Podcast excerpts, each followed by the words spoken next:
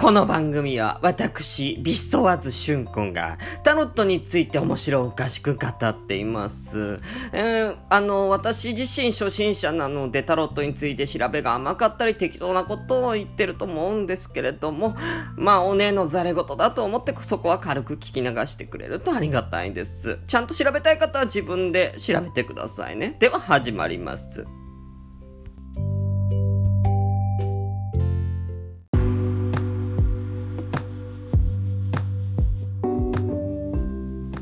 はい、どうも皆さん、こんにちは。ビスワーズシュンコです。アイトタロットと、おね、第6回の配信となりましたけど、1週間ぐらい経つわね。皆さんお元気かしら。まあ私はね、そうね、今元気は元気なんだけれども、やっぱりね、この状況じゃない？うん。なんかあんまりね、お外になんか出たらね、危ないみたいなね。うん。なん、何かしらね。うん、ここは何？あの、ウォールマリアなのかしらね。うん、進撃の巨人のネタ今日持ってきたの。うん、最近読んでるから。ほんとね、うん、外、壁の外に出たら巨人食べられちゃうよ。なんてね、うん、ねあなたたちも注意しなさいね。今ね、ほんと、外出たらね、お釜に掘られちゃうからね、ほんとね。注意しなさい、ほんとに。んじゃあ今日もやっていこうと思うわ。えー、今日の、えー、お話は、そうね、あのー、前回はね、その、準備までのお時間だったんだけども、じゃあ実際に、え今日はそのタロットカードをどういう風に、うん、あのまあ、占うかというかね、占う前に、あのシャッフルをするわよね。このシャッフルの方法を、まあ、今日は皆さんとお勉強していこうかなって思ってるわ。あの、シャッフルは、まあそうね、まあ大まかに3つのね、シャッフル方法っていうのがあるんだけど、それちょっと紹介していくわね。うん。まず一番最初が、えー、みんながよくやる、えー、シャッフルのヒンズーシャッフルっていう方法があるんだけど、これご存知かしら？これね、あのー、名前は知らないんだけど、あのみんなもうやってるシャッフルの方法で、あのトランプとかで切るときにね、よく、あのー片手から片手にこう移していって、上、あの、下から下にあるやつをこう上にこう重ねていくっていうのかしらね。まあ、上にあるものを下に重ねていくみたいなシャッフル。よくあるわよね。カードを切るときによくやるやつ。うんうん、トランプのね。あれね、実はね、ヒンズーシャッフルって言ってね。あのー、これね、ちょっと意外なんだけども、あの、東洋でね、あの、よく行われるシャッフルということで、あんまりこう、なんだろう、アメリカとか、あの、ヨーロッパの方ではあまり、あの、このシャッフルっていうのは、実はそんなにメジャーじゃないみたいなのね。だけどトランプできる時にはこのシャッフルが。じゃあなんでこれ東洋で有名になったかっていうか、東洋でよく行われるシャッフルだって呼ばれてるかっていうと、あの、日本にトランプじゃなくって、トランプに似てるね、あのカードゲーム、花札。ね、よくあるじゃないね。おいちょカップとかやるやつよ。うん。あ私ね、あの、鶴のね、20, 点のあの鶴の、あのー花札がね、あの中で一番好きね。あとは、イノシカチョウ揃えるの好きでよくやってたわね。うん、イノシカチョウがいると、なんか、イノシシが出るとシカとチョウ揃えたくなるわよね。あれね。うん、なんか、ねよく、ねもう、あのー、やっぱり1枚揃うと3枚揃えたくなるってやっぱねコレクション壁が私あるからうんだからミッツマングローブさんがいたとしたらやっぱりあのマツコさんとねうんあのーうん、もう一人、ナジャさんとかね。やっぱりこの三大オカマっていうのね、揃えていきたくなるのよ。やっぱそれはね。うん。ねえ、だから、あのー、そういった感じで、あの、花札でよく使われてたシャッフル方法から、まあ、このように、鎮髄シャッフルと呼ばれるようになったのね。まあ、これなんだけど、まあ、これを、もう、あのー何あの、何、何かしら、そのタロットでね、このシャッフルの方法っていうのもやっていいっていうことなのね。まあ、あの、これ自体は、まあよくこう、切れはするんだけども、まああんまりこう混ざらないから、これだけだとちょっと、あの、何かしら、こう、タロットってほら、思って、あの、前と後ろっていうかね、その正位置と逆位置っていうのがあるから、でこれだけだと正位置と逆位置をね、混ぜることはちょっとできないから、他の混ぜ方もね、えー、やっていただきたいと思うんだけど、2個目のシャッフルの方法は、ローリングシャッフル。これ私よくやってるシャッフルなんだけどね、あの、もうバラバラバラバラっとね、えー、カードを、まあ、地面に置いて、もう地面にもビヤって置いてね、えー、それを、こう裏向きのまま、えー、ワシャワシャワシャシャってね、えー、手でた、手でもう、とにかくかき混ぜる。うん、とにかくゴリゴリゴリゴリ、うん、ゴリゴリゴリゴリね、うん、かき混ぜる。うん、なんか私が彼によくね、あの、勢力、勢力増強剤をね、うん、飲ませるときなんかはね、うん、ゴリゴリゴリゴリね、すり鉢入れてかき混ぜるみたいなことやるけど、あんな感じのかき混ぜ方、うん、かき混ぜ方で覚えてちょうだい。これだとね、政治と逆位置が、こううまくこうね、えー、反対になったりとかして、あのー、できるから、うん、おすすめね。これ結構やってる方多いんじゃないかしら、タロットやる方でね。えー、最後にもう一個、ディールシャッフルっていう方法があるのね。ディールシャッフルっていうのは、まあ、あの、ね、よく、えディーラーと、ね、えー、なんとか、カジノでよくディーラーっていうけどね、あれ、ディール、ディーラーっていうのは、まあ、親って意味もあるけど、混ぜる人っていう意味があるのね、配る人ってね、ディーラーっていうのね、意味合いがあるんだけども、あの、テーブルとかの上に、えー、まあ、よくトランプでさえ、あの、切った後にみんなに配るでしょ？一枚一枚。ね。一枚一枚、例えば、ポーカーだったら5枚ずつみんなにこう、配っていくわよね。あの、配る行為。あの、あれを想像してちょうだい。だから、えー、何枚か、何人か、例えば4、4、4人いるとしたら、えー、4人に向かって、えー、配るような感じで、4枚ずつ、え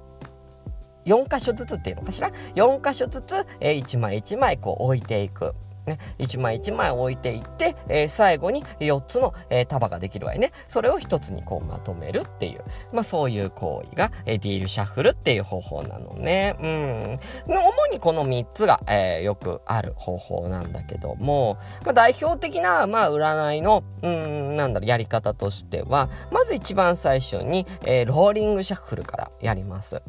ね、これで表と、あの、正位置と逆位置がね、バラバラなんか、ローリングシャッフルでローリングしていくんだけど、よく言われる方法としては、自分のことを占うときには、えー、時計回りにこうかき混ぜる。相手のことを占うときは、対面に誰か人がいるときには、その対面の相手のことを占うから、その人にとっての時計回りだから、私にとって反時計回りに、こう回していく。うん。っていう方法があるわね。まずこのローリングシャッフルをやります。うん。えー、その後、それを一つににまとめて、次に、えー、ヒンズーシャッフルって言って、えー、ね、普通のトランプのようにこうかき混ぜていきます。トランプのの切り方に切っていきます。最後にディールシャッフル。ディールシャッフルで、えー、まあ大体そうね、わかりやすく、あのー、トラ、あの、タロットやってる方はさ3つに分けてるわね。束をこう3つに分けて、えー、それを1つにまとめる。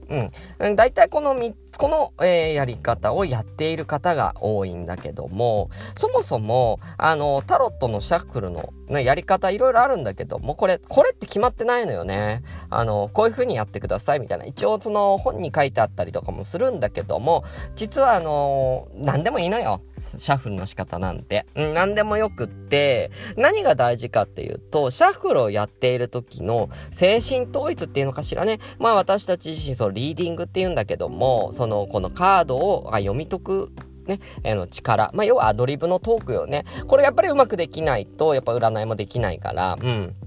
だから、あのー、トークもね、えー、軽快にやらなきゃいけないから、もう精神統一のためにかき混ぜるみたいなところがあるから、まあ、あとはその相手のことを読み取ったりとか、相手のことを考えながらね、シャッフルしたりとか、相手のことをちょっと聞いたりとかね、あのー、そういうお時間、精神統一のお時間として使ってるから、特に、まあ、それさえちゃんとできていれば、あの、シャッフルの方法っていうのは自分で、あの、考えてくれて大丈夫。オリジナリティがあっても全然、このシャッフルの方法はいいわよ。なんかこう、自分の中でジンクスかなんかね、さっきみたいに自分のことを占う時は時計回りとか、自分の中で何かこう決め事を自分で作ってやるのが、えー、もしかしたらいいかもしれないわね。あのー、ほら、ラグビーの、あの、五郎丸選手だって、ね、あのー、蹴る前にね、あの、お祈りみたいなのやるでしょ。あんな感じ。うん。で、あの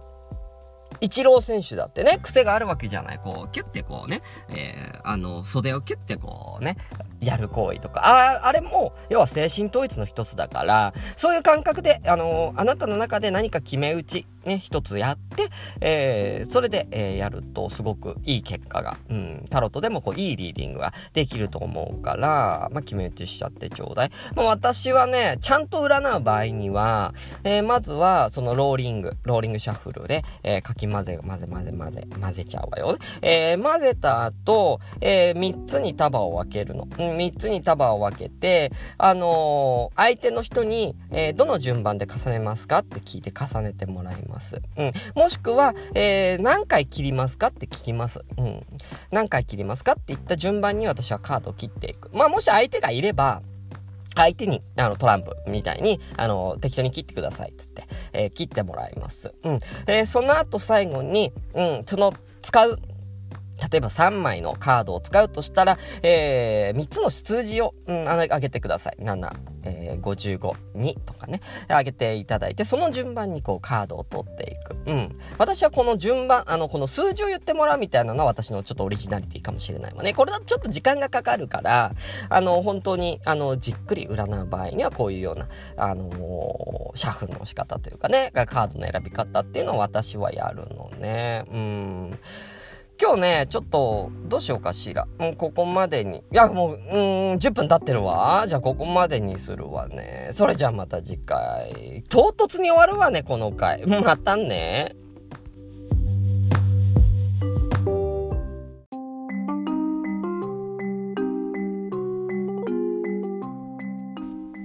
今週のタロットカード紹介のコーナー行きたいと思うわ。第6回ということで、6枚目のカード。今日はね、鳳凰、鳳凰様の、えー、カードを紹介するわね。ハイエルファント。ね、うん。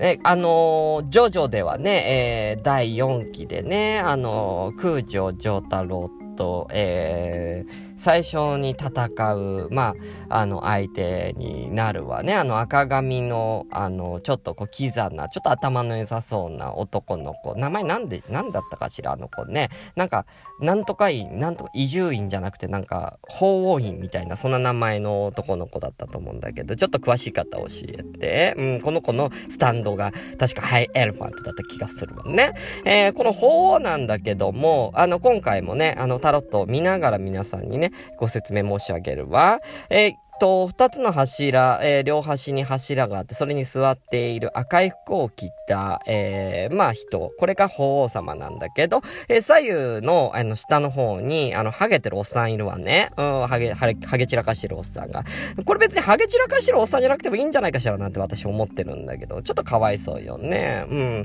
ね、あの、法王っていうのは、まあ、あの、よくね、あの、キリスト教とかでね、ローマ法王様たのはね、いると思うけど、教皇とか司祭様って呼ばれてて、あのー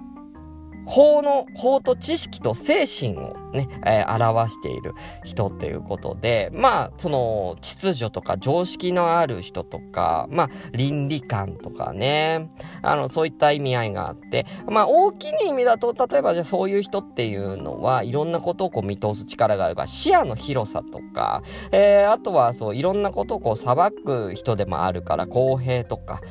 そういった、あのー、カードね、うん。そうですね。まあ、このカードのイメージとしてはそうね、まあちょっとこう優等生なのかなとは思うわね。あとはこう世間の常識とかからはちょっと逸脱してる、まあ宗教のね、人だから、まあ常識人っていうよりも、なんか世間の常識とはこう離れたところにちょっと世俗的なね、ものから離れてるような、まあ意味合いが、まああるのかなって。まあ逆の意味で言うと、まあそういうと、そういうカードが出た時には、まあちょっと保守的、攻撃的なカードと積極的に何かやるっていうカードよりかちょっとこう見守るよ、みたいなね、うん、カードだったりとか、ちょっと面白みには欠ける、うん、まあ、受け身なタイプの、えー、方だから、どちらかというと、こう、相手の人にこう、話を聞いたり、聞いてあげたりとか、うん、なんかね、うん、そんな感じ。あとはすごいね、この人自身の決めたことに関してはすごくストイックにやるような、あのー、カード、うん、になってくるのかなって思うわね。うん。まあそういうカードね。えー、じゃあ今日はこの法皇様、うん、今のね、簡単な説明とともに法皇様の、えー、恋愛ごと、じゃあちょっとね、これが政治で出た時の恋愛編ね、えー、どんな風な意味合いになるかっていうのを説明するわね。今日は恋愛編でいくわ。そうね、法皇が出た時には、まあ、あのーあなたと、あなたっていうその、ね、占うあなたとその相手彼氏のね、えー、関係っていうのは、まあ、激しいとかはないけど、うん、なんかその、穏やかで落ち着いた関係っていう風に、えー、なってくる。法皇様っていうのは基本的に見守るカードだから。うん、だから例えば、あのー、相手のことを、好きな相手のことを占った時に、このカードが出たら、まあ、法皇様っていうこう知識がね、ある方だから、ちょっと年上の男性だったりとか、あの、頼れる相手だったりとかっていう風にする可能性があるわね。うん。ただね、これね、すごい慎重だから、うん。あのー、相手、相手自身もこう慎重な方とかだから、もう周りのこう親戚とかをね、え、お父さんお母さんとかからは、まあ、あのー、いいんじゃないこの人で。うん、うん、すごい落ち着いていい人じゃないっていうね、あの、好印象を、えー、持たれる、えー、感じにはなるかもしれないけども、その彼自身がどちらかというと奥手なタイプというか優しいんだけどもね、うん、どっちかというと奥手なタイプだから、あなたがちょっと引っ張っていかなきゃいけない、うん、そんな相手なのかもしれないわね、恋愛に関してはね。うん。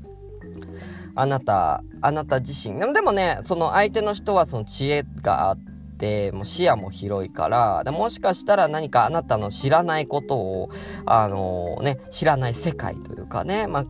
実は趣味でこういうことやってうん俺実は趣味であのー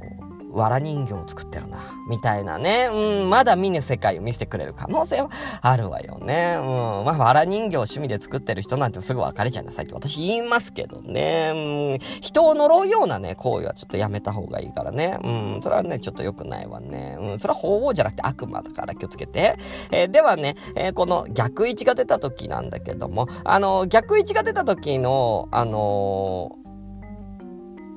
ことをね、言ってなかったわね、私ね。えー、逆位置が出ると、まあその、ちょっとね、この、えー、何？見守るみたいな、うん、意味合いがちょっと変わってくるわよね。それはまあ変わるわよ。うん。変わるんだけども、ちょっと待ってちょうだい。私今なんか変な、変なページ開いちゃって、ちょっと、あ、ちょっとだ、ね、ねえ、ちょっと、なんでこんなんで出んの？本当に。もう困っちゃう。はい、出たわ。逆位置。えー、逆位置だとさっき言ってたような、えー、要は、えー、見守るタイプなんだけども、え逆位置だとそれが保守的。うん。とか、束縛うん。守る力が強すぎたら束縛とかになってきちゃうね。あとは頑固とか。うん、っていう意味合いがあるわね。決まりを守りすぎちゃって頑固、うん、なカードっていう風に、えー、なってくるから、まあ、逆位置で、えー、この恋愛事が出てきた時にはね、えー、どういう風に、えー、言ったらいいかっていうとね、うん。あちょっと、私自身ちょっと、疲れてきちゃったわ。えー、行くわよ。うん。まあ、相手に、あなた自身が、こう、ちょっと相手に対してちょっと頑固になってたりとか、あなた自身が、えー、ちょっと束縛したりとか、うん、ちょっと口うるさくなっちゃってるかもしれないわね。あなた自身がこう結構きっちりしている、えー、人だからこそ、融通が効かなくなっちゃってる、えー、可能性があるわね。うん、やっぱりこう見守ってたりとか、うん、なんか、あのー、助言をするのはいいことなんだけど、法皇様だから助言はするでしょ。でもそれが行き過ぎるとただのおせっかいになっちゃわない？うん、お説教とか。ね。お説教っていう言葉って悪い言葉だけども、ね。うん。それって、要はいい意味合いで言ったらアドバイスじゃない？だから正位置で言うとアドバイス。うん、逆位置で言ったらお説教になっちゃうわけ。うん、だから、あのー、それが相手にこう、重荷になっちゃう可能性があるから、そこはちょっとね、あのー、気をつけた方がいいのかもしれないわね。またあの、こののカードが逆位置でこう出ちゃった場合、まあ、そのあなたとその彼との関係は、例えばその年長者から、今度は逆に反対を買ってしまう、うん、可能性があるってことを示唆しているから、まあ、年上で、ちょっとこう、知恵のある、あのー、人はちょっとこう注意をしていただいた方がいいのかもしれないわね。あまりこう大きな決断をね、えー、このカードの逆位置が出たらあまりしない方がいいのかなっていうのが、まあ、このカード、えー、になってきます。うん。ねうん、ただね、あのーすごいね、あの、優しいカードだから、これは。うん、だからね、あのー、そんなにね、逆位置で出てもそんな気負うことっていうのはあんまりないんじゃないかなとは、まあ思うわね。うん。そうね、うん。っていうような、うん、カード。まあ、慈愛のカードだから、これ。うん。慈悲とか慈愛とか、協調性がね、すごいあるカードだから。うん。あなた自身協調性があるから、仲はね、悪くなってるっていうよりかは、なってはいない。ただ協調性が強すぎちゃうから、ちょっとこう、なんていうのかな。あのー、田舎の人みたいな感じよね。うん、なんか田舎って結構、その、なんか頑固な集まりというか、およそ者は、よそ者はこっちに来るんじゃないよ、みたいな感じのなんかイメージってあるじゃん。そういうカードだったりはするかもしれないわね。うん、ちょっと宗教色の強い、えー、カードだと思います。うん。な食べ物に例えると何かしら、けんちん、えー、うん、な、何かしらね、うん、食べ物に例えると、うん、法王様をた食べ物に例えると、なんで私食べ物に例えようとしてるのかわかんない。冷や汁にしときましょう。冷や汁ね。うん。冷や汁ね。うん。あの、宮崎さん名物、冷や汁。うん、あたりにしておこうかしら。うん、今日はね、その冷や汁のカードを紹介いたしまして、冷や汁食べて今はね、この中めっちゃ暑いの。うん、すごい暑いところで撮ってるから、もう汗ダラダラなのよ。うん、ちょっとこれ終わったら一回私ちょっと外出るわね。すごい暑い。じゃあ今日はこの辺でまたお会いいたしましょう。さようなら。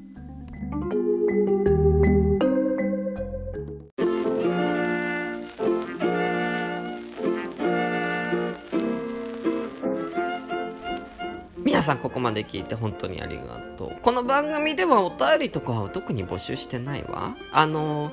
まだメールアドレスとか何もできてないから、できたらまたその都度報告しようと思うからよろしくね。あ、あの、個人的に私に占ってほしいとか、うん、なんかかっこいい男子から何か、あの、デートの誘いとかあったら DM 待ってるわよ。うん、Twitter とかのアカウントどっかに載せとくから、DM ちょうだい。公開にしとくわ。よろしく